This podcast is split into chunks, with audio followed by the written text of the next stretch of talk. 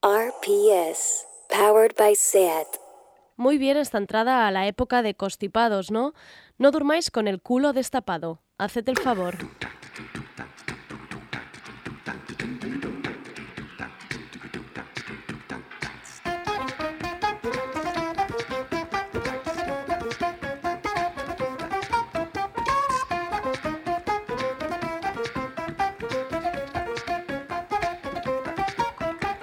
Tardeo, con Andrea Gómez.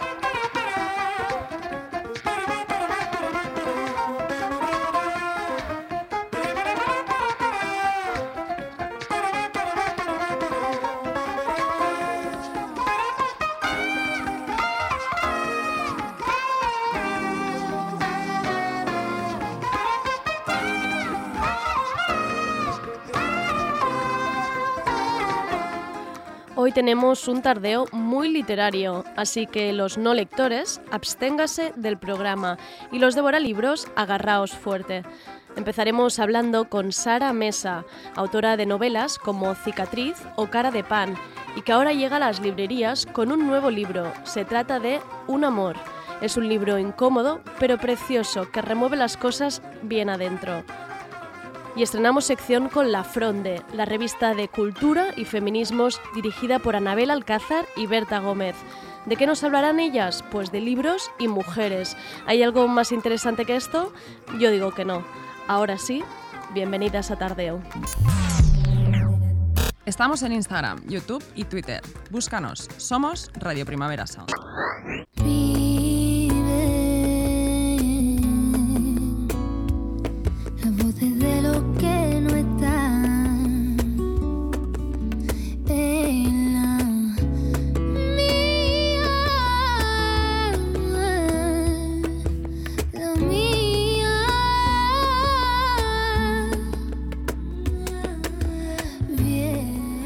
Os dejo con esta cosa preciosa que es el nuevo tema de María José Yergo. Se trata de A través de ti. El videoclip también es precioso, sería difícil que os lo explicara, así que os dejo con la canción.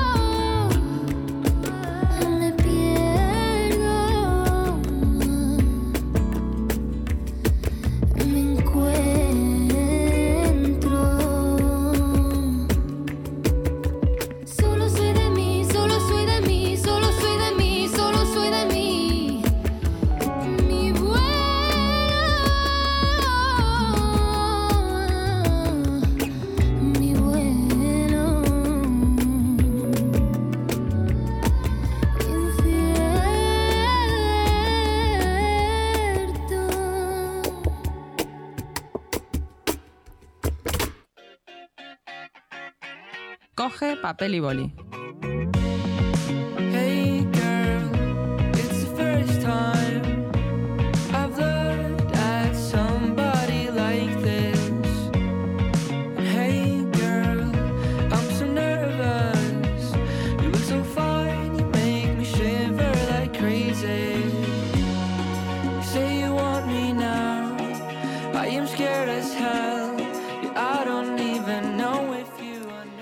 Coged papel y boli, que hoy os recomiendo un libro.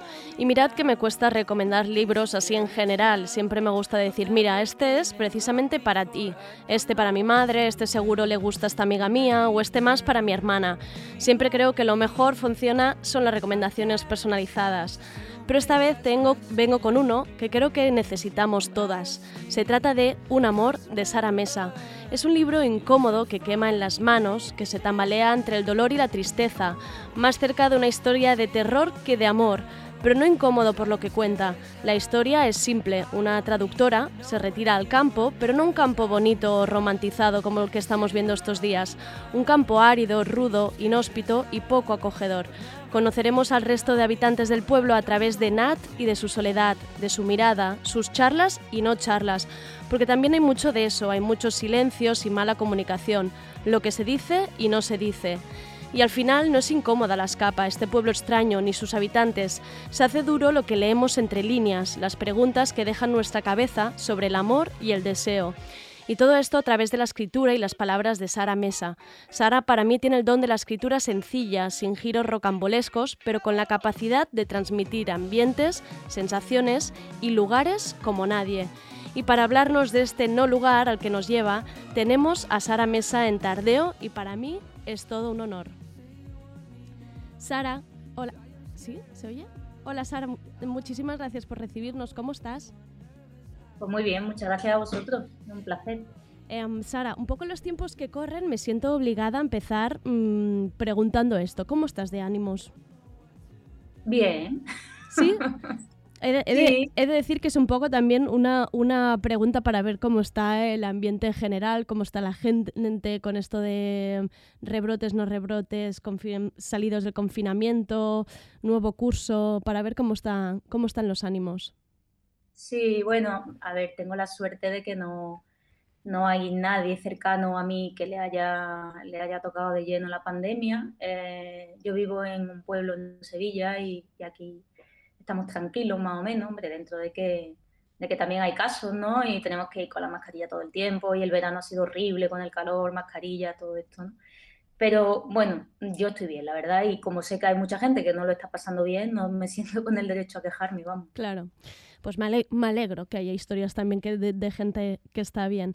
Em, Sara, medio explicado el libro, Un amor, em, pero como cualquier sinopsis siempre es totalmente subjetiva. Em, ¿Nos cuentas tú de qué trata el libro? ¿Qué querías explicar con Un amor? Bueno, tú sabes que eso que me pides es lo más difícil que me podías pedir, Ya, me gusta. porque a veces, a veces pienso que, bueno, que escribí un libro de casi 200 páginas para, porque no tenía otra manera de decir eh, lo que quería decir, valga la redundancia, ¿no? Eh, es una historia, bueno, tú lo has explicado bastante bien, es la historia contada desde el punto de vista de una mujer joven que en un momento dado de su vida, porque no, es una decisión muy premeditada, es más bien por una necesidad de huida y de, y de búsqueda interior, digamos. Bueno, pues se va de donde se va de la ciudad y se va a un sitio, elige el campo y en un lugar bastante inhóspito porque es barato, porque es donde se puede ir. No, no hay ningún deseo de buscar, eh, no sé, lo bucólico, ¿no? Y, y bueno, allí lo que sucede es que cuando llega hay una comunidad de personas ya viviendo que están, digamos, muy engrasadas, una, una comunidad que ya se conoce y bueno, ella no deja de ser la intrusa. Entonces, claro, la llegada de un intruso a un sitio así siempre rompe el equilibrio. El equilibrio se va a romper a lo largo de la historia varias veces por distintos motivos. Uno de ellos podríamos decir que es el que da título a la novela, que es un amor, o por así llamarlo. Y cuando el equilibrio se rompe, tiene que ser restablecido. Entonces la comunidad decidirá cómo se restablece ese equilibrio roto. ¿no? No, no podría decir más así. No, no, lo has, lo has explicado em, perfecto. Yo he repetido como cinco veces la palabra incomodidad, pero es real porque así como también me pasó con cara de pan, que también produjo esta sensación de remover cosas, ¿no? Que te hace como, te hace ponerte en situaciones que te hace pensar. ¿Eres consciente de ello, de, lo que creas con tus libros? Bueno, no puedo ser consciente hasta que no me lo dicen, ¿no? Yo sí sé que, cuando, que para mí eh, tampoco es fácil, quiero decir, no, son lo- lo- los libros que yo escribo no son muy largos y sin embargo me cuesta mucho trabajo terminarlos por, no sé, porque no termino de, de encajar a veces, hay como un desencaje entre lo que quiero contar, lo que cuento, por dónde se me van a veces los hilos de la trama. No es fácil para mí, así que supongo que para un lector tampoco lo será, ¿no? Pero no es algo que yo prevea ni que vaya buscando tampoco. Qué interesante, o sea, no es como una pretensión tuya de decir voy a poner al, al lector en esta situación o voy a jugar un poco con el lector con estas situaciones. No, que va, que va. Yo siempre digo que, que para mí escribir es como indagar. Estoy haciendo experimentos conmigo misma, ¿no? Lo que pasa que es una búsqueda que luego el sentido que tiene es que también sea transmitida, ¿sabes? Que, que se lea, que se, que, que se experimente por parte de, de los lectores y no se queda, sería, se queda cojo, ¿no? Un trabajo sin terminar. Pero la primera, eh, digamos, implicada en esa búsqueda de sentido soy yo. Qué bueno. O sea, ahora contabas un poco cómo es tu escritura como experimentación, pero ¿cuál es tu ri- ritual de escribir? ¿Cómo, cómo escribes? ¿Cómo, ¿Cómo es la trama de tu propio proceso de escritura? Bueno, así digamos en lo exterior, en respecto a rito, horario y tal, ha sido muy diferente porque he pasado por muchas etapas de mi vida. Durante mucho tiempo he tenido que compatibilizar la escritura con otros trabajos y entonces muchas veces he escrito en el tiempo que me quedaba, lo cual me hace pensar que he escrito realmente porque tenía vocación y ganas de escribir, ¿no? Porque a veces no era fácil. Ahora afortunadamente tengo más tiempo y, soy más disciplinada, pero el proceso luego ya interior es el mismo, es como partir de, de una serie de ideas, de ciertas imágenes todavía muy abstractas, ¿no? E ir perfilándolas mediante la escritura. O sea, escribo muchas páginas que luego tiro porque son experimentos. No, no tengo muy claro qué va a pasar desde el principio. Y siempre pienso que si lo tuviera muy claro, por un lado sería muy cómodo para mí, pero por otro lado también sería muy aburrido, porque sentiría como, joder, como cuando te hacían un examen y te sabías el tema y te lo sabías muy bien, muy bien y te daba mucha pereza decir, joder, ahora, tengo que escribirlo. Pues creo que me pasaría igual, ¿eh? sería un proceso muy aburrido y prefiero lo otro. Qué bueno, o sea, que tú al final em, eres casi también como una espectadora de, tus propios personajes y hacia dónde van y, y lo que les ocurre. Sí, verás, siempre se dice esto de los personajes se revelan, te, te dan un giro y es una cosa que me produce una dualidad, ¿no? Porque lo cierto es que los personajes hacen lo que a mí me da la gana, lo que al escritor le da la gana, ¿no? Que para eso los creas tú. Pero sí que es cierto que a veces hacen algo, o sea, tú escribes que hacen algo, actúan de una manera y la historia ya está cobrando una dimensión fuera de ti y de pronto dices tú, no, esto no es coherente, esto no tiene sentido. Con lo cual, tu plan primero no vale. Y sí que es verdad que tienes que ir modificando tu plan a medida que escribes, ¿no? Y ahí en esa sensación, sí es como si la historia hubiera cobrado vida por sí misma. Qué bueno. ¿Y de dónde, de dónde salen tus historias? Porque entiendo que como no tienes ni principio ni final, em, como estás contando ahora, em, ¿cuándo dices, venga, voy a partir de aquí? O creo que de aquí puede, puede salir algo. No sé, a veces, por ejemplo, es una idea muy, muy, muy, muy abstracta y muy inconcreta. Por ejemplo, podría decir, me gustaría escribir un libro de una, ponte, de una mujer que se enamora de otra mujer sin saberlo, sin saber que está enamorada. O sea, de pronto ponte que en un lugar, en un lugar de trabajo, pues empieza a sentirse, a mirarla más de la cuenta, a sentir dolor si nota que no la tiene en cuenta, esas pequeñas y sutiles reacciones del enamoramiento que ella nunca hubiera pensado que iba a tener con una mujer, porque nunca la había pasado con una mujer, ¿no? Eso es una idea muy, muy, muy etérea, ¿no? Ahora hay que darle forma. ¿Dónde ocurre eso? En un trabajo.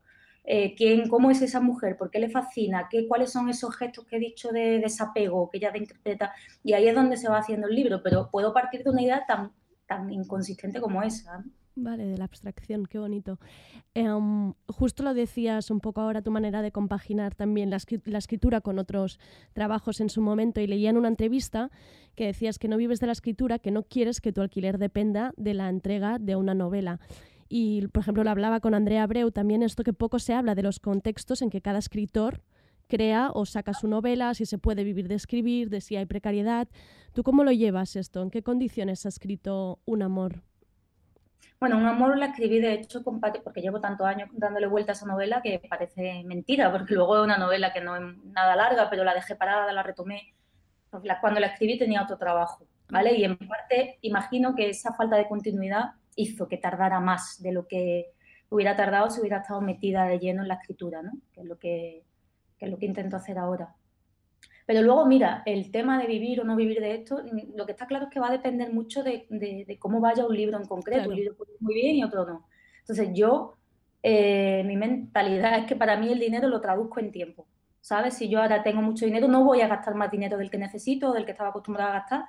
Voy a gastar lo que necesito y todo lo que ahorre, ahí tengo esa mentalidad de proletaria, de que no se me va a quitar nunca, pues será tiempo para poder seguir escribiendo y no sentirme presionada a entregar un libro del que no estoy convencida, ¿no? De momento me lo planteo así. Y ahora que decías que ha sido una escritura interrumpida, ¿te ha costado más este libro por algún motivo? ¿Lo interrumpiste por algo en concreto? Bueno, este libro me ha costado más porque es un libro mm, creo que es más complicado, por ejemplo, que Cara de Pan, ¿no? Si a- como te digo Cara de Pan porque como me decía que lo habías leído, ya entiendas lo que te diga, ¿no? Cara de Pan es un libro más compacto, el mensaje es más claro. Eh, y este no, me pasó también con Cicatriz, otra novela Mm, anterior que tengo, que sí. también eh, para muchos lectores ha resultado o resulta desconcertante, ¿no? y, y siempre tenía la sensación de que la historia era mejor de lo que yo había conseguido escribir el libro y no me ha costado mucho soltar esos libros, ¿no? Eh, la editorial me decían está bien, pero yo decía vamos a darle una vuelta, voy a darle una vuelta porque creo que lo puedo hacer mejor y a lo mejor esa vuelta suponía, que te digo yo, quitar una página añadir otra, que el conjunto, el 98% del libro da igual, pero uno se obsesiona con esas cosas y, y- y creo que en parte eso, ¿no? que son libros un poquito más complejos. Eres de las, veo que eres de las que hace sudar a sus editores de no, no, voy a darle otra, otra vuelta. Y el editor agarrando el manuscrito, no, suéltalo. Sí, bueno, no sé cómo lo hacen otros otros escritores, porque los editores son muy discretos y no cuentan muchas cosas, ¿no? Pero en la rueda de prensa de esta, que, se presentó Un Amor, eh, me acuerdo que la editora Silvia Sese dijo, utilizó la palabra de proceso exasperante, ¿no? que algo hubo, sí, sí. Pero bueno, la verdad que se portan conmigo muy bien y, y me dan mis tiempos, mi plazo y un gustazo, la verdad. Qué bien. Em, justo la lectura de tus libros es que me parece como muy fluida, con un lenguaje como muy sencillo, pero que atrapa. Y es de las cosas que a mí me parecen más difíciles, ¿no? Como escritor, que es a la vez eres muy buena creando atmósferas y explicando cosas que quedan como, como en segunda fila o dejas entender. ¿Cómo es el trabajo para, para conseguir esto? ¿Son muchas revisiones, releer mucho, quitar palabras? ¿Cómo es esto? Bueno, yo qué sé, a ver, por un lado es mi manera de escribir natural, ¿sabes? No, no es tanto una decisión estilística o una decisión súper pensada como, como mi estilo, ¿no? Y tiendo a esa sencillez. Pero por otro lado, a veces supone darle muchas vueltas, tengo muchísimas dudas continuamente, porque claro, eh, si elijo una palabra en vez de, yo qué sé, para describir un paisaje o una persona, lo hago de manera muy transparente y elijo dos palabras, dos adjetivos, ponte luego me le doy muchas vueltas si son los adecuados y si el verbo que usé tiene eh, el sentido que yo pensaba que tenía. Me doy cuenta un montón de, vamos, lo reconozco sin ningún tipo de problema, de que hay muchas palabras que yo pensaba que significaban cosas diferentes a lo que significan. ¿sabes? Y consulto el diccionario como si fuera, pero después de escribir, ¿sabes? Me pongo a repasar En plan, a ver si dirá lo que yo quería que dijera, ¿no? Claro, claro, claro, sí, sí, sí. A veces, o sea, hay un momento en el que el personaje de Nat, que está intentando traducir, habla de que se da cuenta de que a ese nivel de detalle se llega a la extenuación. Ujú. ¿no? Y, y a, mí- a veces me ha pasado eso, ¿no? De estar dando vueltas a una frase que no suena y al final la, la mejor solución era quitarla, ¿no? Entonces, supongo que llego a ese, a ese lenguaje, pues ya te digo, por inclinación natural y por obsesión, no sé. Por obsesión.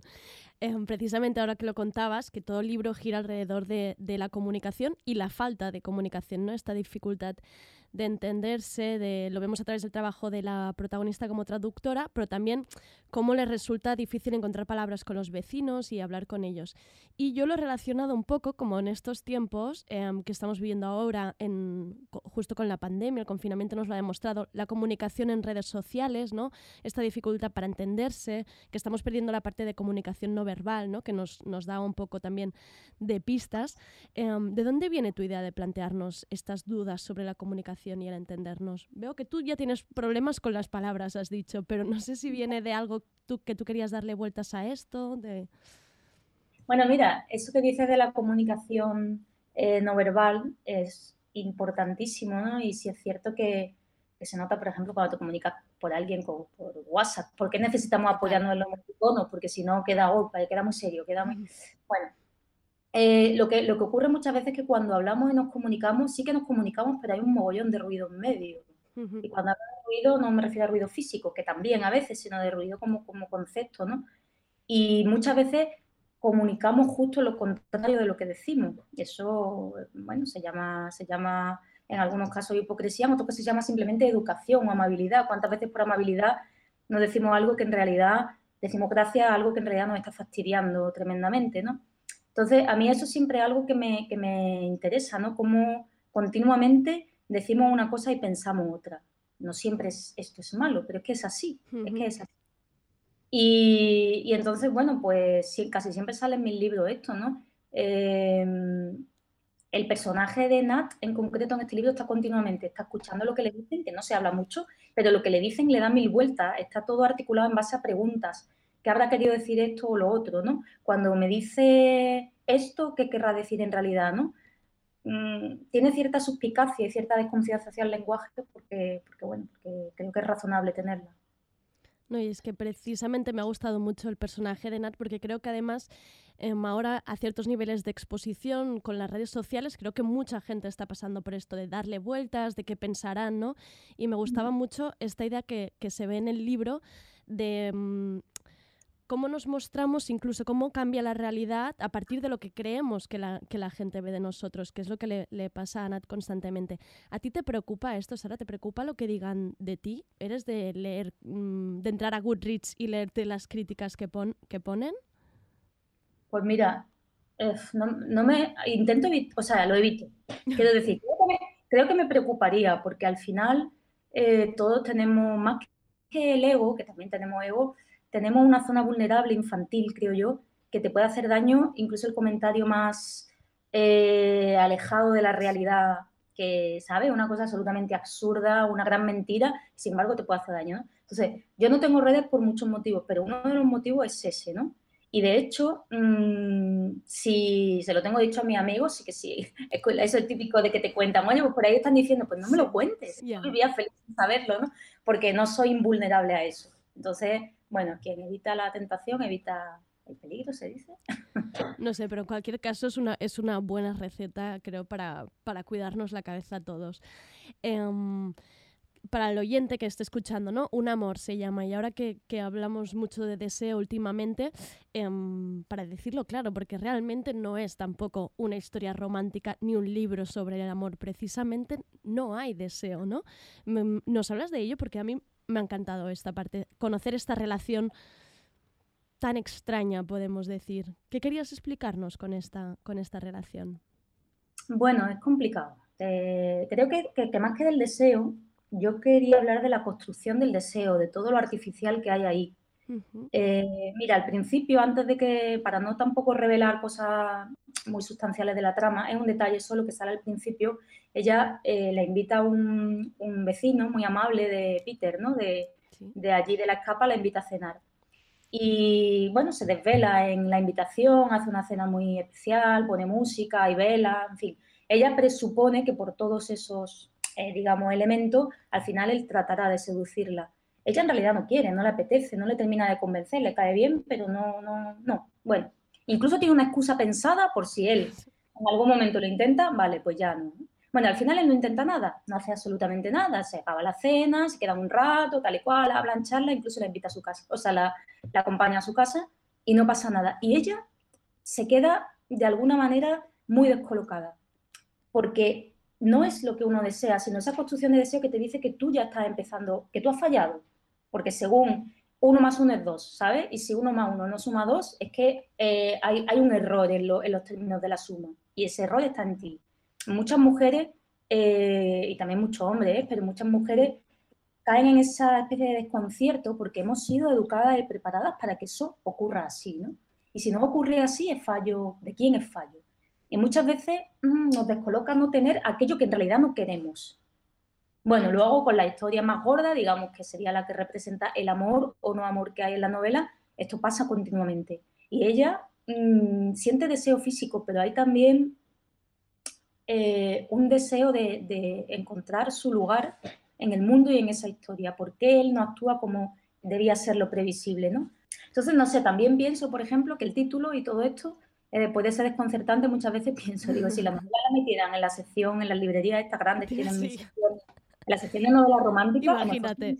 me encantaría, porque sería como meter una bomba ahí dentro, ¿no? Para Un que pequeño caballo de Troya sería buenísimo. Claro, claro, claro. Te ha, falta- te ha faltado una, un cambio. Yo haría una nueva portada. Lo pondría un poco más, a ver si engañamos a más gente. Más, más romanticona, Sí, ¿no? Exacto. rosa, Exacto. Es que me hace mucha, mucha gracia escucharte porque lo estaba pensando justo ahora, como lo estabas explicando.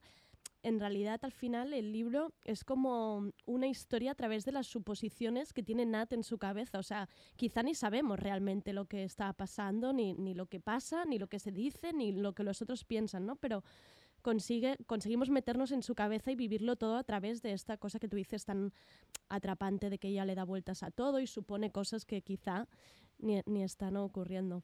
Me parece increíble lo que has hecho, Sara. Todo esto no era ni pregunta, era simplemente en voz alta. Te iba a decir justo ahora, ya para ir acabando, que el otro día hablaba que los artistas, los que creáis cosas, al final tenéis esta parte de promoción, entrevistas, poner la cara y exponerse.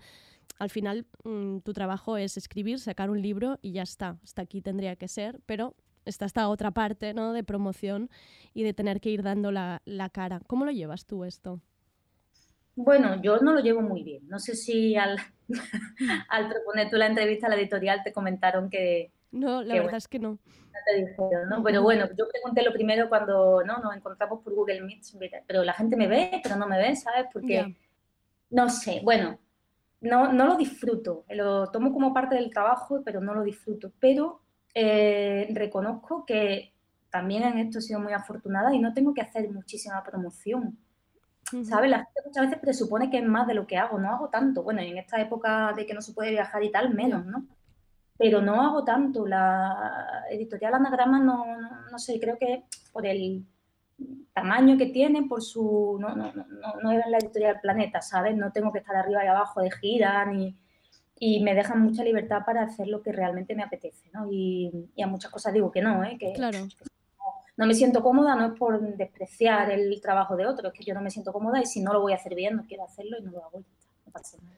No, claro, y, a- y al final que no tenéis por qué estar preparados para, quiero decir, em, tu- Claro. tu, tu- tu saber hacer es escribir, no tienes por qué saber expresarte, ni saber comunicarte, ni querer, ni querer ahora estar explicando el libro, ¿no? O sea, que al final es como un extra, digamos, de tu trabajo. Sí, sí, es como que se pide que los escritores tienen que ser continuamente de tipo inteligente o ser simpático o ser gracioso y, y muchas veces no es así. Hay escritores muy brillantes que, que, bueno, que luego no, yo qué sé, a mí me cuesta mucho expresarme, me voy cogiendo tablas, ¿eh? pero muchas Claro. veces prefiero no oírme luego porque digo, vaya tontería que he dicho, ¿no? Y creo que era Nabokov que decía que él pensaba como un genio, cuando se te ocurre una idea es genial, escribía como un hombre y hablaba como un niño. Bueno, Claro, porque termina realmente muchas veces balbuciendo y diciendo obviedades, ¿no? Y, y cualquiera que te escuche, yo muchas veces lo pienso, digo, ¿esto es promoción o va en mi contra? ¿Sabes? Cualquiera que sea, pues yo este libro paso, vamos. em, y ya para, ya te dejo de esta, de, de esta sacrificio humano que estamos haciendo aquí. Em, es la sección de Coge papel y boli. Yo he recomendado tu libro. ¿Nos haces tú una recomendación? Algo que hayas leído últimamente, algo que tengas ahora entre manos que te apetezca recomendarnos del libro? Eh, complicado, así me, es que se me ocurren tanto a la vez que no quiero. Mira, ahora, sin pensarlo, porque ha salido así espontáneo, ¿no? Le dieron ayer el premio de la crítica narrativa a Mariana Enríquez con nuestra parte de noche. Bueno, es una novela magnífica. Pero yo voy a recomendar sus cuentos, para que no se olviden los cuentos, porque me hubiera gustado que eh, le dieran el premio este a, a su libro de cuentos, por ejemplo, de, de, em, bueno, lo- los anteriores que tiene, ¿no? Sí. que son buenísimos y que es más difícil darle premio a los cuentos, ¿no? Y ella es una autora como perfecta, vamos, es fantástica, es realmente brutal. Así que recomendaría, ¿cómo se llamaba el libro de cuentos de ella? Eh, ay, Lo busco. bueno, Los peligros de, de fumar de la cama era uno, pero yo me refería a otro. eh, esto me pasa continuamente. Bueno, los cuentos de Mariana Enrique. Como hay varios libros, Los peli- las cosas que perdimos en el fuego. perdimos en el fuego, exacto. Es este. Ese libro es sensacional. Y el otro también, ¿eh? Pero las cosas que perdimos en el fuego, vale. Bueno, as- así, yo creo que a través de, de este libro que ha enganchado a tantísima gente, que la gente se queda como con el corazón ahí apretado de decir, quiero más de Mariana y a ver si, a ver si llegan a, a los cuentos a través de, a través de este premio. Em, Sara, muchísimas gracias por entrar hoy a Tardeo. A mí me ha hecho una ilusión enorme. Ahora mismo es como un momento fan absoluto. Em, muchísimas gracias por dedicarnos este tiempo y por haber escrito este libro. Nada, un placer. Ha estado muy a gusto, ¿eh? Para hacer promoción, muy a gusto. Qué bien, me alegro muchísimo. Un abrazo muy fuerte. Otro para vosotros, adiós. Adiós, Sara.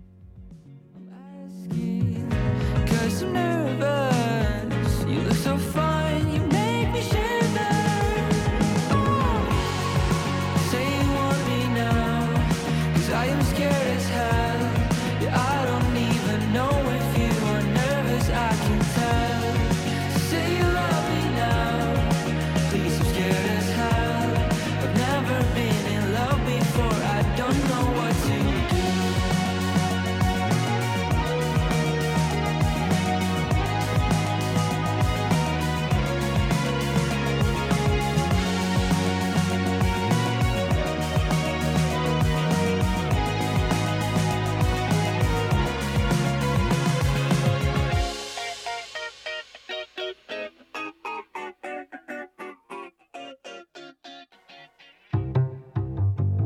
Tardeo, porque no se puede saber de todo. Go on dates, we went our separate ways, and we don't conversate. She said I'm playing games, she said she feels trapped, stuck up in this fucking maze. How you been? I've been better than yesterday, and it was just a day. You know I don't complain, standing in the rain, soaking wet, trying to demonstrate that I don't feel away. I never hesitate. What's on your mind? Can you say what you thinking, babe? I'm too sure for my pockets, no, that's bollocks. Walking through my mind, it's a forest, don't get lost again. Said you want a cottage with a fireplace. Os dejo ahora con este nuevo tema de Slow Tie junto a James Blake y Mount Kimby. Se llama Feel Away y es difícil salir del bucle de reproducirla 10 veces seguidas.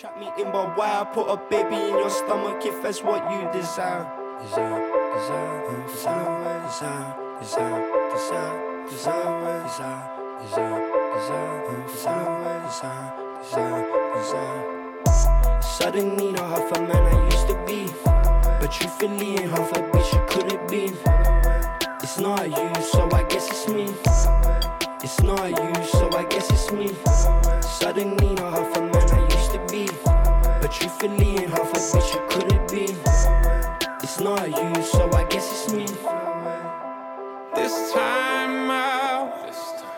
This time out. This time out. This time out. This time out. Have one hand free. This has nothing to do with me.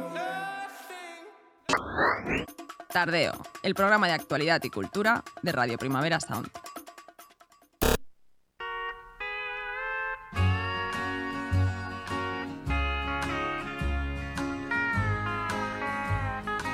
Libros feroces con la fronde. I can see you're disappointed by the way you look at me. And I'm sorry that I'm not the woman you thought I'd be. Yes, I've made my mistakes.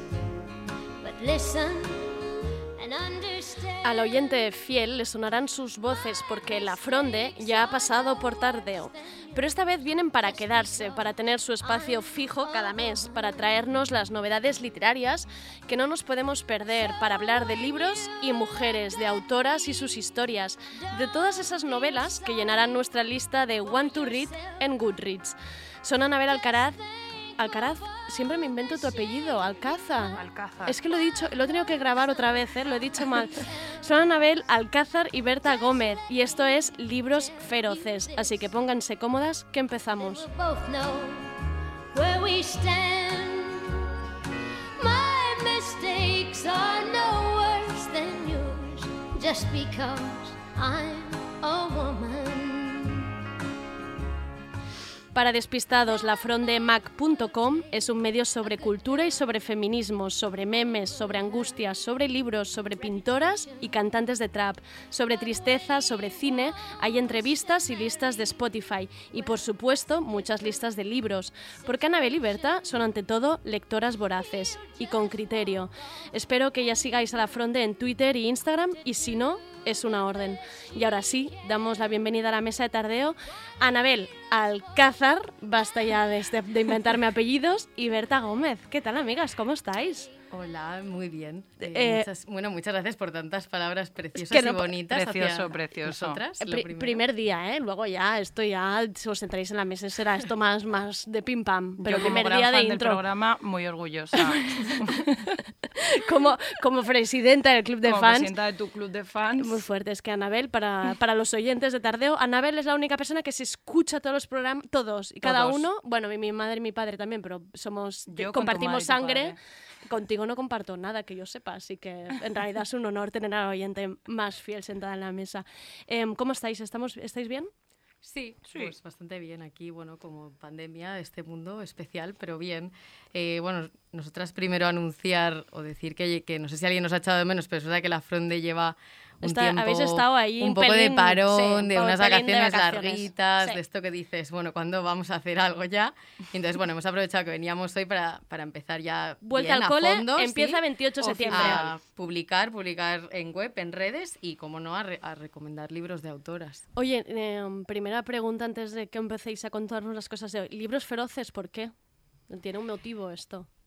Bueno, por el libro de Vivian Gornick, que es Apegos Feroces, es verdad. Que ya no sería una recomendación, cla- casi. Sí, por esto. supuesto. Sería este como la recomendación top. Uno de nuestros Sí. libros de estos que hay como conexión, de que nos gustó muchísimo, de que una se lo pasa a la otra, sí, y, y bueno, mi Vivian Gornick, estos libros que, boom, te, te descolocan y, y me gusta muchísimo su escritura. Em, y bueno, pues nos ha pasado esto a lo mejor con este y yo creo que con el de Y con Otesa. Vale, Sí. un momento, claro, porque esta es una pregunta. ¿No siempre coincidís ¿eh? en vuestros gustos? No. No. Vale, esto me gusta. Ya No, veremos, porque- ya iremos descubriendo por dónde tira cada una. Ya os veo, vale, muy bien. día debate. No. si ¿Habrá quieres. peleita? Venga, me gusta. No nos solemos pelear mucho, pero es verdad que hay ciertas cosas en las que no coincidimos nada. Como Vale. por ejemplo novela del siglo XIX, que Berta creo que preferiría morirse antes que leerla, y a mí me encanta, pero luego tenemos un montón de puntos en común. Vale, que ahí es donde de repente nos reunimos y nos encontramos. Exacto. ¿Hablamos de Rentré ahora? Hablemos de Rentré. Eh, esta Rentré, lo único yo creo que ha tenido en común con las de los años anteriores es que ha llegado con una avalancha de títulos nuevos. Escuchamos a Luna y Eudal en mucho texto y sí que estamos muy de acuerdo en esto de que es una Rentré facha porque hay una abundancia de títulos de señores que a mí me dan bastante repeluco cuando voy a la librería. Pero nosotras estamos aquí para hablar del lado eh, luminoso. Y sí que hemos notado una particularidad en esta Rentré que, que no pasa otros años, que es que hay muchas editoriales que tuvieron que guardar sus platos fuertes de primavera por el confinamiento. Ah, vale. Se las tuvieron que guardar. Y en vez de sacarlos en verano, yo creo que porque les daba mucho miedo que el verano es una época horrible de ventas, se lo han guardado para eh, septiembre, con lo cual tenemos una doble reentré, porque tenemos los platos fuertes de primavera más las cosas que ya estaban originalmente programadas para, para ahora. Y esto lo que está haciendo es que haya una avalancha absoluta de títulos muy gordos, pero que a mí me hace preguntarme qué estamos haciendo con ellos. ¿Realmente estamos lanzándolos a un mercado que los puede acoger? Que los, que los absorbe, ¿no? ¿Tenemos espacio para Ya. promocionar esto, para leerlo, para dedicarles el cuidado que se merece? Mm, Yo no lo sé. Y hay ciertas editoriales que se están haciendo esta reflexión, como Errata Naturae, por ejemplo, que durante el confinamiento decidió parar de publicar y ahora están haciendo una especie de reflexión sobre eh, hacia dónde debe virar el mundo del libro, pensando sobre todo en tema de ecología, sostenibilidad. Mira qué interesante. Y bueno, es muy interesante el manifiesto que han hecho porque implica reducirse sus horas de trabajo, van a trabajar 28 horas a la semana Mm. y van a publicar mucho menos. Entonces, bueno, sí que nos parece interesante plantear esto como, bueno, un momento muy crítico en general y para el sector del libro que está muy bien para hacer reflexionar hacia dónde queremos ir.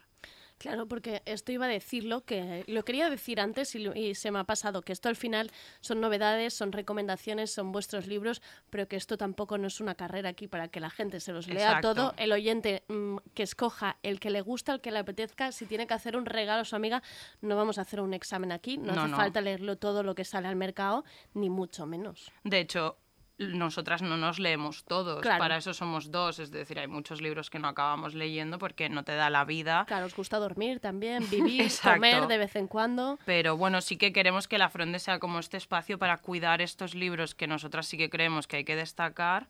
Así que bueno, vamos a... Me has dejado muerta con que no se venden en verano, ¿eh? No sabía esto. Verano es una época Ah, sí. terrible. Yo pensaba que Verano- era justo cuando leía a la gente. No, de hecho, verano, o sea, cuando después de la Feria del Libro de Madrid hasta septiembre, generalmente no se publica nada. Ah, amiga. Se saca un poco la basurilla, por decirlo así. O sea, So- las sobrillas. Sí, Para quien le hayan publicado Ya, exacto. ya sabes. Estaba sí, si te han publicado en junio, tu editor no te tiene ningún tipo de aprecio. Eh, yo lo siento. Os dejamos ahí pensando, cada uno que piense qué libros ha visto salir en, salir en junio. Muy bien, Pisando fuerte y ya solo empezar. Así me gusta. Bueno, eh, bueno, pues yo voy a ir directamente al tema, a recomendar libros. Eh, yo quería hablar primero de un, bueno, más bien de esto, ¿no? De un tema que se está abriendo dentro del feminismo y que es, eh, vamos a hablar de placer y de deseo femenino. Ujú. Yo creo que hay un libro muy importante en esta línea que ha salido ahora, que es el de Ana Requena, periodista y, y editora de género del diario.es, eh, que se llama Feminismo Vibrante. Ella un poco lo que expone en el libro es que, bueno, que durante los últimos años esta ola feminista nos ha hecho romper el silencio, nos ha hecho hablar de muchas violencias sexuales que sufrimos y que, eh, bueno, pues que obviamente hay una parte muy positiva de todo esto, pero que también va acompañada a que cuando nos enfrentamos a una relación sexual o estamos solas en la calle, tengamos miedo y más miedo incluso que antes porque sabemos lo que puede ocurrir. Ella empieza el libro con una experiencia personal eh, y también empieza diciendo, bueno, yo esto no soy como una feminista reconocida, bueno, esto lo digo yo, pero más o menos, eh, y aún así, bueno, voy por la calle de noche y tengo miedo, y tengo más miedo que hace 10 años a lo mejor, Ah. porque como conocemos esto, me recordó, por ejemplo, a que mi madre también me ha dicho alguna vez que no entendía por qué tenía tanto miedo cuando ellas eh, eran como más atrevidas, ¿no? Dice, yo he vivido cosas de me he subido a un coche con tres tíos o yo me he ido a esta fiesta eh, Claro. sin conocer a nadie y ahora, bueno, creo que todo el rato tienes esto en la cabeza porque hemos hablado mucho de... Como más de- conscientes, ¿no? De lo que te Claro, puede pasar, sí, que si no, sí. no lo pensarías. Es una cosa que ya contó eh, Nerea Barloja en Microfísica Sexista del Poder, que hablaba del caso de las niñas de Sí, ¿eh? Alcácer y cómo esa generación vivió bueno, un relato del terror sexual y de lo que podía ocurrir si, si bebías, si ibas con esta ropa o lo que fuera. Entonces, frente a todo ese terror sexual, ella dice que tenemos que apostar por el placer, por empezar a hablar de, de lo que nos pone cachondas, de lo que nos gusta en la cama, que tenemos que hacer frente también a eso, que no podemos como quedarnos siempre a la En el defensiva, miedo, ¿no? sí, en el miedo, Claro. eso es. Y ella utiliza este feminismo vibrante para, para apostar por eso. Ah, mira, Am, me parece guay. ¿Y es eh, como ensayo? ¿Son historias? Sí, es, ensayo, Es, es ensayo. Bueno, ella cuenta esto, siempre hay esa primera persona, ¿Vale? em, pero es un ensayo. Entonces, yo creo que. Y luego yo iba a presentar este que se llama Amor Húmedo, y es el quinto volumen ya que publica la editorial Con Tinta Me Tienes. Y son unos volúmenes que han hecho eh, precisamente para que. mujer- Bueno, son textos muy cortitos y mujeres hablan de sus experiencias y todos son como cuerpos fluidos. eh, este, este directamente que sale ahora en octubre de 2020 es. Bueno, es eh, esto, ¿no? Sobre experiencias sexuales. Y, por ejemplo, hay un, hay un texto de Iranzu Varela que es directamente muy erótico, es explícito, ya te está diciendo dónde quiere que le toquen, que, o sea, ni siquiera hay una perspectiva feminista, ya es como, esta es mi fantasía Claro, sexual. de hablemos, Sí, ¿no? y- Contémonos cosas. Sí, sí, entonces yo creo que era como, me gustaba relacionarlos como que era, creo que casi es como un hijo de, una hija de esa tendencia. Bueno, Am, me, parece, me parece muy interesante que hayamos superado el... Vale, el no es no, ya hemos hablado. l- Las mujeres ya hemos hablado de Claro. esto. Ahora ya podemos pasar a hablar de lo nuestro, Sí. de lo que nos gusta. Claro, ella habla de, de reivindicarte como sujeto de placer Claro. y no simplemente, bueno, esto, ¿no? Que siempre hemos sido objeto y que el sujeto de placer también tiene que ser centrado en el feminismo. Am, por eso nosotras, de hecho, este mes tenemos una sección que pedimos siempre a 10 mujeres de distintas edades que nos definan un concepto y nos dimos cuenta un poco a raíz de estos libros que habíamos elegido cosas como amor, matrimonio, eh, miedo y nunca habíamos puesto más como algo de, bueno, que, que te gusta a ti en la cama. Sí. Entonces hemos elegido placer, eh, esto sale mañana. Ahí ya están, ¿eh? Iba a decir, ¿puede- pedimos a la gente que lo mande. No, ya, Ya, no, ya, ya no ya manden. Bueno, que os manden cosas si quieren Pero que también, nos ¿no? comenten, nos comenten Claro. en Instagram. Vale, vale. Y bueno, y por último queríamos conectarlo con la Zoe, que nos encanta, y queríamos Fans de poner la un- Zoe. su último tema, que ella siempre, yo creo que no solo en este tema, siempre se ha reivindicado como un sujeto de placer. Ese mao me daña la mente, ese mao me daña la mente, ese mao me daña la mente, me pongo indecente. Ese mao me daña la mente, me pongo indecente. Llevo oro, diamante, me da igual si me miente. Papi, yo no tengo tiempo, tengo asuntos pendientes. Me gusta tu atrevimiento, muero si te arrepientes. Oye, papi, Ya ha sonado la Zoe, Anabel ya es feliz. Ya se, ya se puede ir contenta a casa. Vale, yo ahora voy a- con una recomendación un poquito menos eh, luminosa, digamos. Se, se llama Una chica es una cosa medio hacer y es de una autora que se llama Eimer McBride, que seguramente lo habré dicho mal. Lo publica Impedimenta y es la primera novela de una autora británica, pero que en realidad se crió en Irlanda, por lo que se podría enmarcar en la escena irlandesa. De hecho, hay mucha gente que la compara con Joyce. Y es una novela de 2013, pero han tardado casi una década en traducirla al castellano. Y antes de eso, tardó casi una década en encontrar editor en su lengua original, en inglés. Con lo cual, bueno, es una novedad, pero es un libro que tiene casi 20 años ya. Wow, pero han tardado 10 años en traducirlo por, complica por complicado. Han tardado por qué? 10 años en traducirlo porque es un libro muy difícil. Ostras. Es un libro que Bueno, la han comparado con Joyce, la han comparado con Virginia Woolf, incluso la han comparado con Otessa, la autora de Mi año de Ya descanso. me tienes ahí. Pero es verdad que no tiene nada que ver. Vaya. O sea, yo creo que la comparan con Otessa en el sentido de que es una voz muy única, de estas que aparecen casi una vez cada generación. Y, y que viene a, a revolucionarlo un poco todo, pero no tiene nada que ver. O sea, no lo estoy recomendando a la gente que le guste mi año de descanso y relajación, ¿vale? A ver si quiere quitar luego comentarios de plan, sí. pero esto qué. Vale. Porque es un libro muy difícil, ¿vale? No es un libro fácil, no es un libro que yo recomendaría a todo el mundo, es un libro ¿De que... incómodo te refieres? No, o de... es eh, la forma. Es decir, es un libro que son frases como lo veníamos hablando antes, como si estuvieran fragmentadas a, a bocaos, como a dentellazos. Guau, Están me, cortadas. ya esto. Es, es difícil aproximarse a él porque, bueno, si habéis leído a Joyce, entendéis un poco por dónde quiero ir.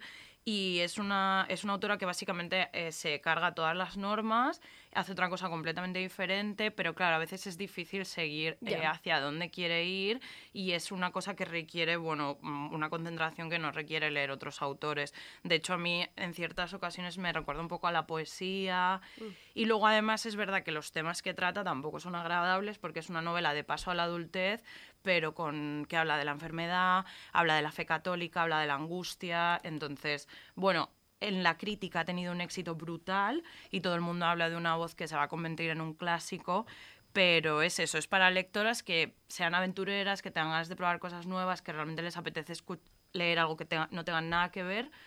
Este es vuestro libro. Si os gusta más una prosa más convencional, yo no lo recomendaría, pero es muy, muy, muy interesante y sí que creo que, eh, bueno, merece la pena echarle un ojo.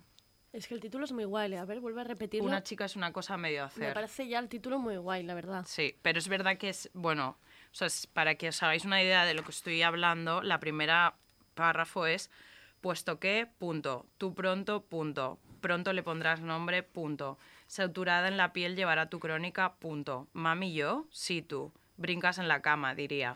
Este es el principio. ¿Berta lo tiró por la ventana, el libro? Cuando Es- lo, cuando lo abriste. pen- pensando que es justo lo contrario de, de lo que te gusta a ti hacer, que es no poner Claro, puntos. Sí, Me parece una falta de respeto poner tantos puntos, gastar puntos de esta manera. Pues para que os hagáis una idea, y sí, Berta, Berta lo tiró un poco por la ventana, ¿no? no, a ella no le... A mí me parece un ejercicio interesante, yo no me lo he acabado todavía, Vale. pero sí que yo le voy a dar una oportunidad yo porque también, ¿eh? realmente Me creo que es... Leer bueno, así es- cosas es diferentes. ¿no? Jolín, al final pues, está bien salir de lo de siempre. Yo me lo apunto. En Goodreads. Voy ya. Bueno, yo voy ahora con otro libro que sí me ha gustado mucho y que bueno, que para mí es como una reliquia tenerlo. Es un libro que pedimos un adelanto y nunca llegó, bueno, a salir, lo han retrasado mucho su publicación. A mí además nos lo mandaron y se perdió el envío en algún lugar y entonces me ha llegado hace No estaba destinado. Es No. fuerte. Había algo aquí. Qué fuerte. Sí, sí, porque además lo que era un libro que teníamos como mucho cariño y que, y que ya pedimos otra vez, como es que tiene que llegar, es, tiene que estar en algún sitio. Estoy nerviosa. Es Elegía Parasita de Kate Millett, editado por Alfa Decay. Entonces os cuento un poco porque es una reliquia, aparte de, de lo que significa para nosotras, pero eh, ¿qué es este libro, no? En 1976, Kate Millett, que es la gran autora del feminismo radical, publica un libro que se llama Sita, que también editó Alfa Decay y tradujo Nuria Molines eh, en 2018. Am, bueno, y es un libro en el que ella cuenta una, una relación bastante tormentosa, más o menos en un verano, unos meses, eh, con una mujer que, bueno, eh, también hay otras personas un poco en medio, o sea, ellas tienen una relación abierta, relación lesbiana, y, y, bueno, pues era un momento en el que Kate Millett también estaba muy en el centro del debate feminista y ella lo hace como un vómito de, de sentimientos y de cómo el, el amor romántico pues sigue inmiscuido mucho en esa relación. Intenta deshacerse de los celos, pero tú ves que a veces no puede. Es un libro muy, muy intenso, bastante como bueno, a veces te está como abrumando incluso la relación, o sea, en un solo día ya puede llegar a sentir dos mil cosas, la ves allí y de pronto te sientes como tan cercana a ella que, que cuesta a veces eh, no, no arrancarte allí, ¿no? Eh, la piel casi, como, como ayudarla o decirla algo. Claro. Entonces, el tema es que ella va a publicar este libro y se lo enseña a Sita antes, porque siguen continúa esta relación, aunque con sus idas y venidas. Eh, Sita lo lee, le dice que vale, que lo puede publicar, le dice que le hubiera gustado también con- contar su versión de, de esos momentos, pero que, bueno, que no está capacitada y que lo puede eh, sacar. Entonces, luego cuando lo presenta, ya va con Sita, de hecho, muchas presentaciones, pero a los mes- pocos meses Sita se suicida. Y esto para Kate Millett, pues bueno, es como nunca ella había creído, o sea, ni siquiera se había planteado esa posibilidad, a pesar de que Kate Millett sí había tenido intentos de suicidios y, y además Sita había estado con ella, fue un poco la que la salvó, ella dice que la cuidó muchísimo después de esos intentos de suicidio, entonces cuando Sita se suicida, para ella es como, bueno, primero la llama como mujer valiente, luego está muy enfadada eh, y entonces decide ampliar primero Sita, que era este libro, y después, tres años después, que aún sigue como muy obsesionada, eh, publica La elegía para Sita, que es un libro que nunca llegó al gran público, eh, Vale. solamente se repartió como entre amistades o gente que la admiraba o amigos, y ahora se publica aquí, además se publica con ilustraciones que hizo Kate Millett, eh, hay parte que son poesías, hay otra parte que es eh, prosa. Y bueno, y otra vez vuelve como a esto tan intenso, ¿no? Al final ella primero está muy enfadada con Sita por no habérselo dicho, le dice que podría haber sido la feminista más importante del siglo XX, que cómo ha podido suicidarse solo por el resto de, de quien la rodeaba. Eh, luego hay como muchísimo culpa, ¿no? De, Claro. pues porque yo no, no pude ver esto, porque ella se suicida cuando además Kate Millett estaba en un viaje con, con otra amante. Em, Ay, madre. Sí, Qué como- intenso todo. Sí. Ya estoy, ya estoy Bueno, sufriendo. No Kate era esta persona, bueno, una mujer muy, muy intensa. A mí incluso me cuesta hablar de ella a veces porque creo que, que te supera y la escritura también es muy, muy intensa. Es verdad que leer este libro, a lo mejor sin haber leído Sita, no te conmueve tanto. Claro. Eh, pero desde luego sí, yo recomiendo leer Sita y después leer este. Eh, Además que la edición es como muy bo- bonita, ¿no? Veo desde aquí, Sí, está como muy sea, trabajada. Claro, han conservado también, bueno, no suelen publicar en tapadura, han hecho tapadura eh, alargado, que fue como es el original. Sí, sí, han conservado como, yo entiendo que por eso ha, ha costado al final traerlo, eh, pero sí, es, es una reliquia. Por eso no te mandaron. ¿eh? Por eso eso- el adelanto no llegó. Es que se estaba currando mucho la edición. ¿Qué más tenemos, Anabel? Bueno, yo tengo una cosa que no tiene absolutamente nada que ver Me con gusta esto. que saltemos de intensidad ahora que saltamos. Muy diferente. Yo traigo una novela, eh, cito textualmente a la editorial, de lesbianas y robots. Bueno, ya me tienes. Vale. Venga, Eh, perfecto. se llama Tras esa montaña hasta la orilla y es el debut en ficción de Eva Cid, que igual la conoces. ¿Eva Cid de Twitter? Sí. Ah, Eva Cid. ¿Te imaginas vivir allí, eh? Son Eva esas Cid de personas Twitter. que, pum, de Twitter. Perdón, que en realidad Eva Cid lo que es es analista de videojuegos. O sea, eh, mm, te iba a decir, la relaciono con tema de videojuegos Sí, ella lleva gaming. 10 años, creo, escribiendo. De hecho, ahora ha sacado unos análisis muy buenos sobre el segundo de The Last of Us, desde una perspectiva de género. O sea, bueno, si os eh, gusta el tema videojuegos, también es una chica muy interesante a seguir. Y había escrito un ensayo y un par de relatos, creo que de hecho uno salió en Cuadernos de Medusa Ujú. hace dos o tres años. Entonces, esta es su primera novela. Y ella siempre dice que en la ficción le interesa especular con mundos posibles y ver cómo encaja la categoría mujer en ellos, que a mí me parece muy interesante. Entonces, esta novela eh, es una especie de distopía en la que la Tierra ya es inhabitable, por lo que la humanidad se ha tenido que trasladar a un nuevo planeta y este planeta está dividido en dos continentes. En uno de ellos solo viven mujeres que se organizan y se autogestionan. Me encanta. Sigue, se por llama favor. ónfalos. Y en el otro solo viven, eh, bueno, viven hombres y mujeres, pero el que tienen el poder son los hombres, que lo ejercen de una manera un poco dictatorial, tienen a mujeres a su... eh, bueno, como la Tierra. Han replicado la Tierra arriba. Sí, algo, Muy algo bien. así. Entonces las protagonistas son una mujer de cada uno de esos continentes que por una serie de historias al final confluyen. Entonces, bueno, es como un análisis de eh, cómo se representa el género en ambos continentes y luego mm, lesbianas, robots y un poquito de cosas tipo steampunk. Me lo vas a Eh, dejar esta Anabel. bueno, hablan mucho de que tiene como referencia el libro de Joanna Ras que se llama El hombre hembra, que también es una novela de ciencia ficción que habla de diferentes dimensiones con diferentes eh, roles de género en cada una y cómo van viajando por ellos. Entonces, bueno, tiene cierto eco de, de esto. Y bueno, es una novela totalmente diferente que para el que le mole la ciencia ficción, fantasía, más ciencia ficción que fantasía, pero Qué sería guay. una mezcla. Jo, qué guay. Bueno, Eva Cid de Twitter. Eva Cid de Twitter. Sí, esto lo publica. mm, Joder, ahora se me ha olvidado. Bueno, luego lo pondremos en la web todo. Sí. quién Ah, es el sí, esto lo, diremos, lo diremos, Sí. a- explicaremos al final lo que sucede con esto de la web. Vale, pues bueno, yo el siguiente libro, ahora que has dicho lo de redes, también ha corrido mucho por Twitter, es Desencajada de Margarita Yakovenko. Ujú. Eh, es una de las últimas portadas rosas de Caballo de Troya que, que vamos a poder leer. Eh, bueno, os cuento un poco así el, el argumento. Eh, narra la historia de una mujer que llegó a España desde Ucrania siendo una niña y hasta 20 años después no consigue la nacionalidad. eh, lo que supuso también para sus padres perder sus estudios universitarios y esa bueno y aquí tener que dedicarse a, trabajos manuales y eh, después pues por qué lo hacen, ¿no? Por el futuro de esa niña que llega, que se llama Daria, y que de hecho eh, mucha gente ha, ha hecho la comparación con la vida de, de Marga, que es la autora directamente. Y yo creo que, bueno, que, que el problema ha sido como, bueno, como es una historia que a lo mejor no hemos visto tanto en la, litera, de la literatura española, que es una historia de migración, hemos atribuido con que es sencillamente pues este género fluido raro de autoficción o que es una autobiografía. Sencillamente yo creo que habrá muchísima gente en España que se sienta representada Claro. aquí, que al final no puede tener con su vida o no, pero ahí no está el tema, eh, y que por eso nos suena un poco como "Est- esto es tu vida, es una historia particular, no. Ella sobre todo cuenta un sentimiento que es el de verse obligado a dejar un lugar contra tu voluntad y el llegar a un sitio que no te reconoce como propio, ¿no? Y entonces como tu vida al final, el carecer de un hogar y de un sitio al que volver, pues bueno, cambia completamente, ¿no? Que al final no, muchas veces ni siquiera lo pensamos y que además ese lugar que te acoge parece que tienes que estar todo el rato agradeciéndolo, ¿no? Eh, que tienes que integrarte, que es esa palabra tan fea que, que utilizamos y que esto, ¿no? Y que encima te, te reclama eso todo el rato y ya está.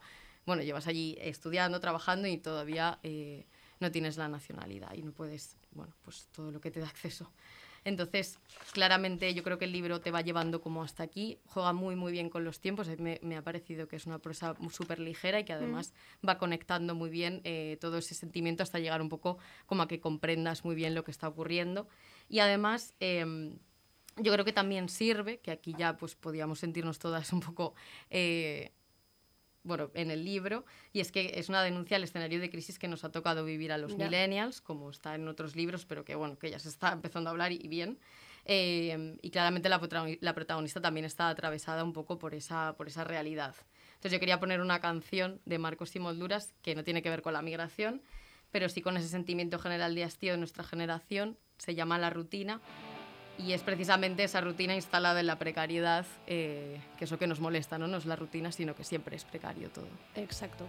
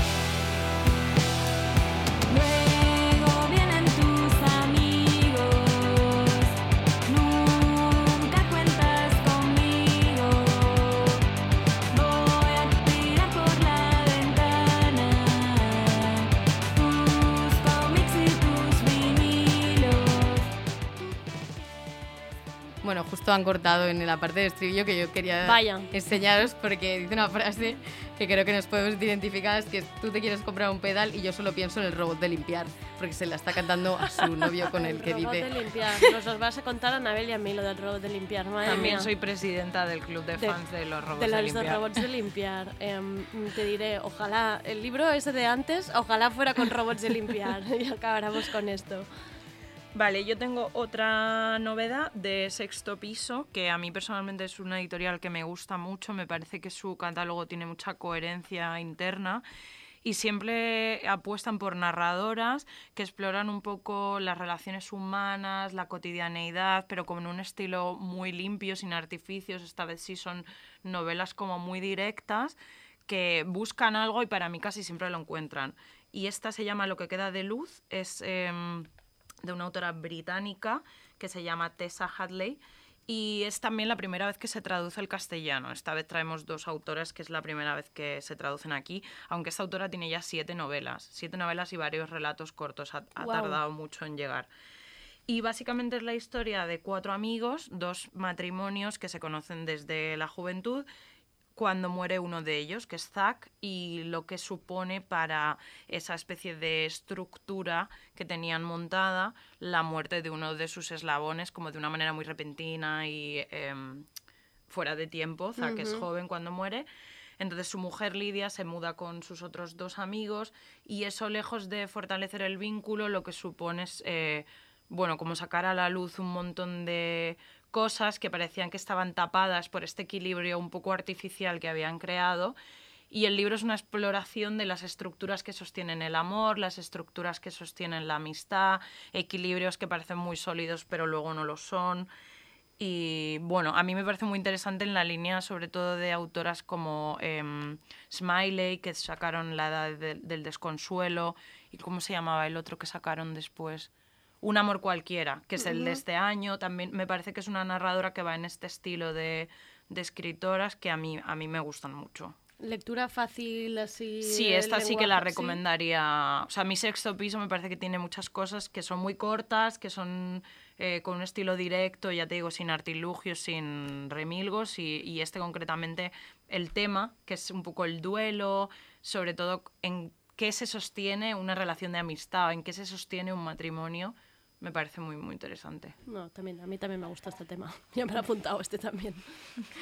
Eh, vale, pues yo voy ahora con un ensayo que también en realidad es una recuperación de una obra de 1981 de la escritora Bell Hooks. Eh, se llama ¿Acaso no soy yo una mujer? Eh, Mujeres negras y feminismo. Entonces, eh, bueno, es verdad que es la recuperación de una de las obras principales de Bell Hooks, que es una de las autoras negras del feminismo eh, negro en Estados Unidos. Llega ahora en Consoni, que bueno, es una editorial más o menos reciente, que está sacando como obras bastante interesantes, de, de hecho, de, de muchas autoras negras. Em, y entonces, bueno, en este ensayo lo que hace es exponer cuál es la situación de la mujer negra en Estados Unidos y sobre todo la difícil relación que ha tenido tanto con el feminismo blanco como con el propio eh, movimiento antirracial y que ninguno de los dos se ha sentido nunca cómodo. ¿no? Yo me parece, por ejemplo, muy interesante ya en la introducción, ella explica eh, un poco lo que ocurrió con la lucha por el sufragio universal en Estados Unidos, cómo, eh, bueno, a la vez se estaba luchando por los derechos de los negros y por los derechos de votar de las mujeres, como las mujeres eh, negras un poco era como dónde nos situamos aquí.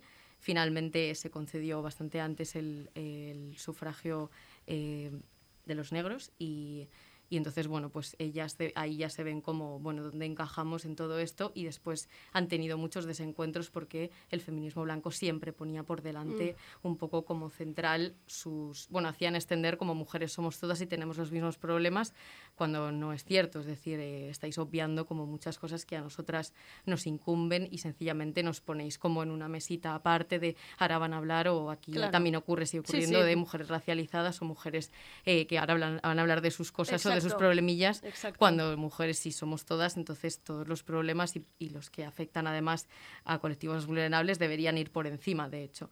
Entonces, bueno, ella eh, es un ensayo, eh, ya digo que es verdad que no es tan actual, Pero bueno, realmente, sí. ¿no? O sea, Al que final sigue todo vigente, claro. Sí, claro. sí, que muchas de las cosas que salen aquí pues, siguen presentes, siempre presentes en Estados Unidos y sobre todo siguen presentes aquí, que no podemos tomar como, bueno, esto ya acabó, Ya. que es una cosa que se hace mucho.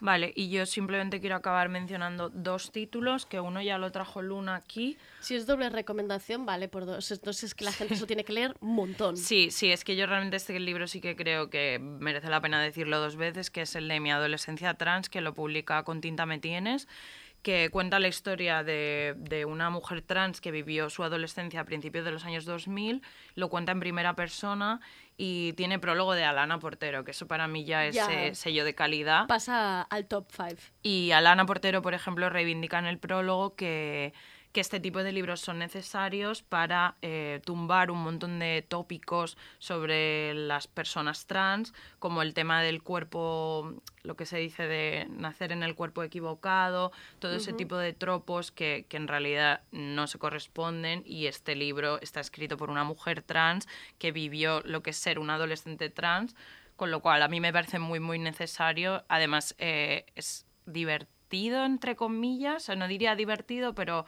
sale muy tiene puntitos de un Sí, de- porque es muy crudo, no Vale. tiene ningún tipo de remilgo, es decir, la autora lo cuenta tal cual lo vivió y estéticamente es muy muy interesante, es todo blanco, negro y amarillo, entonces yo este libro sí que lo tendría en mente. Y también decir que Tres Hermanas acaba de terminar de publicar el último de los diarios de Virginia Woolf, que empezaron sacando dos tomos y este eh, septiembre terminaron de sacar el, el último. Entonces, bueno, ya están todos los diarios publicados en unas ediciones preciosísimas que merece mucho la pena si, si todavía no te has acercado a los diarios de Virginia Woolf. No, y lo voy a hacer. No sabía ni que existía esto maravilloso. Sí, son largos, ¿eh? los diarios son largos. De hecho, hay algunas ediciones que hacen eh, recopilaciones, pero lo interesante de Tres Hermanas es que han sacado los tres, por si alguien los quiere tener Para todos. consultar en casa. Exacto. esto es a ser ahí cerca en la mesita para ir consultando. Y ¿no? son muy bonitas. Échale un vistazo a la edición porque son preciosas. Lo miraremos. Berta, ¿algo que añadir? Esta la veo como detrás de la mascarilla, la veo hacer señales y no, no sé qué señales. Siento qué que lleva señales- muchas cosas puestas, no sé, es, es como, Esto es como muy llena de Sí, cosas. sí, Es que, claro, el oyente. como el un traje oyente- espacial, no el sé. oyente no lo está viendo, pero Berta está pasando mal entre los cascos, la- los pendientes que lleva, la mascarilla. Hoy parecemos un poco No nos cabe nada más en la cara. buzos. Es que ya Eso no sé cómo estamos haciendo este programa, la verdad. Eh, ¿tenemos, más, ¿Tenemos más libros recomendados? O hasta, hemos dicho muchos, ¿eh? Hemos dicho muchos. Sí, Un yo hay uno que me ha gustado muchísimo, que fue una sorpresa, eh, que sé que lo dijeron el otro día el Luna Yudal. Eh, bas- basta de repetiros, escucharos el Ya, yo por eso, por eso, sí, sí, no, Yo no, me es lo he escuchado. hablaos en casa. por eso a ¿eh? mí es uno de los libros más que más me ha gustado de septiembre, pero... Si, si hay un si es, si es que os gusta muchísimo, es que entonces hay que decirlo. Claro, es que si pero no- lo había dejado un poco aparca- aparta- Vale. ah, aparcado precisamente por esto. Pero bueno, es el de eh, La vida secreta de los extremistas que ha editado temas de hoy de Uf, Julia Ebner. fuerte, ¿no? Que Sí, se mete allí Sí, en... se mete en grupos, bueno, en grupos incel, en grupos de tradwives que son las antifeministas, eh, en grupos de la alt-right cuando planearon el atentado de Charlottesville. Bueno, hay- en un festival nazi, por ejemplo, que se celebra en Alemania, que es el festival más grande eh, de, de fascistas del mundo. Y bueno, la verdad es que es un libro A ti te muy, muy flipado, interesante. ¿no? Conocer como todo sí, lo que sí. se Ella también era una periodista en el Guardian a la que despidieron Vaya. porque bueno en, en, en UK hubo bueno este el Tommy Robinson creo que fue le hizo como una campaña que la acosaba en el trabajo directamente porque ella le acusó de ser ultraderechista y, y bueno y directamente el Guardian le dijo que o bien se disculpaba o que la despedían y entonces ella se fue ahora trabaja para bueno para servicios secretos y tal eh, y para unas eh, Pues es una multinacionales espía, sí. Pues claro que sí, ahora mola mucho Como más. espía, claro, sí, sí, sí, pero es verdad que este capítulo también es como muy fuerte. Luego yo, hay una cosa que me, bueno, que me sorprende muchísimo, que es cómo has podido publicar, o sea, ya da nombres, cuenta muchas cosas y entiendo que, bueno, que tienes una seguridad de que estás más protegida, porque es un libro que, que Ya, que bueno, expone da muchas mucho, sí, cosas, sí, ¿no? Sí, Qué miedo. Esto el Guardian, eh, Udal no lo contó. Eh, dirá a ver si da toda la información la próxima vez, ¿vale? que, que no me deje aquí a medias a falta de información. Eh, um, oye, em, tenéis que contar lo de la web, que la gente no hacía falta, que esto, que esto lo estamos diciendo al final, que quizás la Sí. pobre gente estaría ahí apuntando con el boli No y hace la falta que libreta, cojáis no hacía falta. No, Y saldrá esta semana. Y sí. lo estamos diciendo Sí, el ahora. jueves, ¿no? El Sí, jueves. sí. El jueves estará todo en la web con editoriales, eh, nombres, autores, la- porque ya hay la- algún nombre Sí. aquí que igual hasta nos hemos inventado la También, pronunciación. eh, bueno, hemos hablado de, el Sara Mesa saldrá en la web que no queríamos aquí como continuar con el pisar, libro ¿eh? hablando que sí, pero sí, también era recomendación. Sí, de- sí, nos ha Sí, gustado muchísimo absolutamente. también, sí, sí. Me gusta que ya vuelva a la actividad a la fronda, ya os vale, ¿eh? Ya os vale. Bueno, y también ya estaba bien, un mesecito de Hombre, relax, claro ¿no? que sí, por favor. Mes y medio. Pero está, está- dos, como los colegios. Eh, pues muchísimas gracias por venir, estrenar esta sección con tantísimas cosas que a mí me tiene flipada y maravillada. Yo ahora me quedo aquí aparte a pediros unos cuantos libros. Esto no lo sabrá el oyente. Eh, nos vemos de aquí a un mes. Nos vemos de aquí a un Por mes. favor. Muchísimas gracias, Berta. Muchísimas gracias, Anabel. Prometo no volverme a inventar tu apellido, ¿vale? Bueno, y si te lo vuelves a inventar no, No pasa, pasa nada. nada. Muchas gracias. A ti. no worse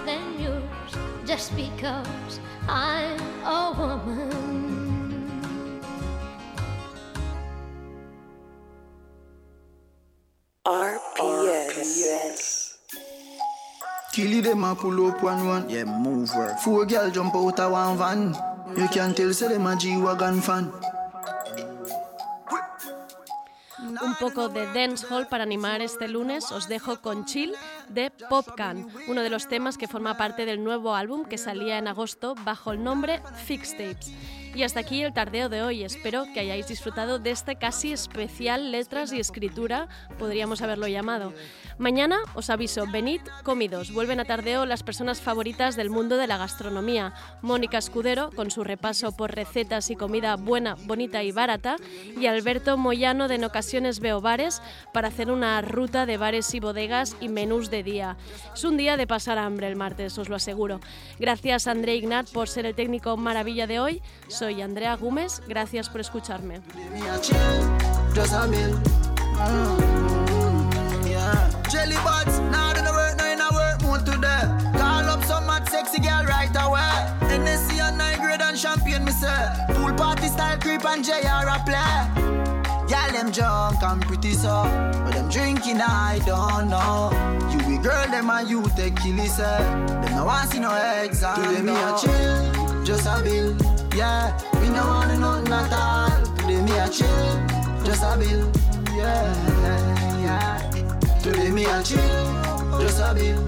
Yeah, me no want nothing at all. Today me a chill, just a bill. Mm,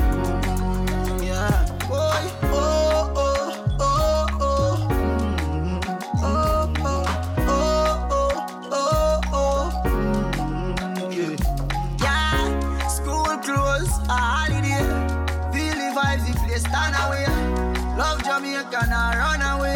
Mm, yeah. Today me a chill, just a bill. Yeah, me no want nothing at all. Today me a chill, just a bill. Mm, Unruly. Rap. Today me a chill, just a bill. Me no want nothing at all. Today me a chill, just a bill. Yeah, yeah. Boy, it, them pull up. Cuban pantuma. We not take bull up, JA na Europe. Matic them full up. Woman them too much. Y'all them sweeter than sugar than syrup. Yeah. Fuck. Song I drop money, what pull up. Y'all a drop draws, our boyfriend I get stood up. Y'all your best if your money enough, your thing good up. Wine and good, a man come up. Me a chill, just a bill. Yeah, you know I know not all. Today me a chill, just a bill.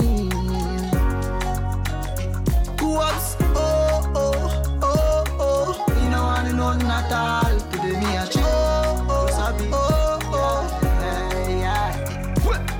Oh, oh, oh, oh. Mm. Oh, oh, oh, oh. Mm. Chill, a bill. And really speed is so you skill. Yeah, fuck me, let's spend off a half a million this one, kick it up into the fucking hill. Hey, what them doing? What them saying? Jump over me, they dapping themselves, they.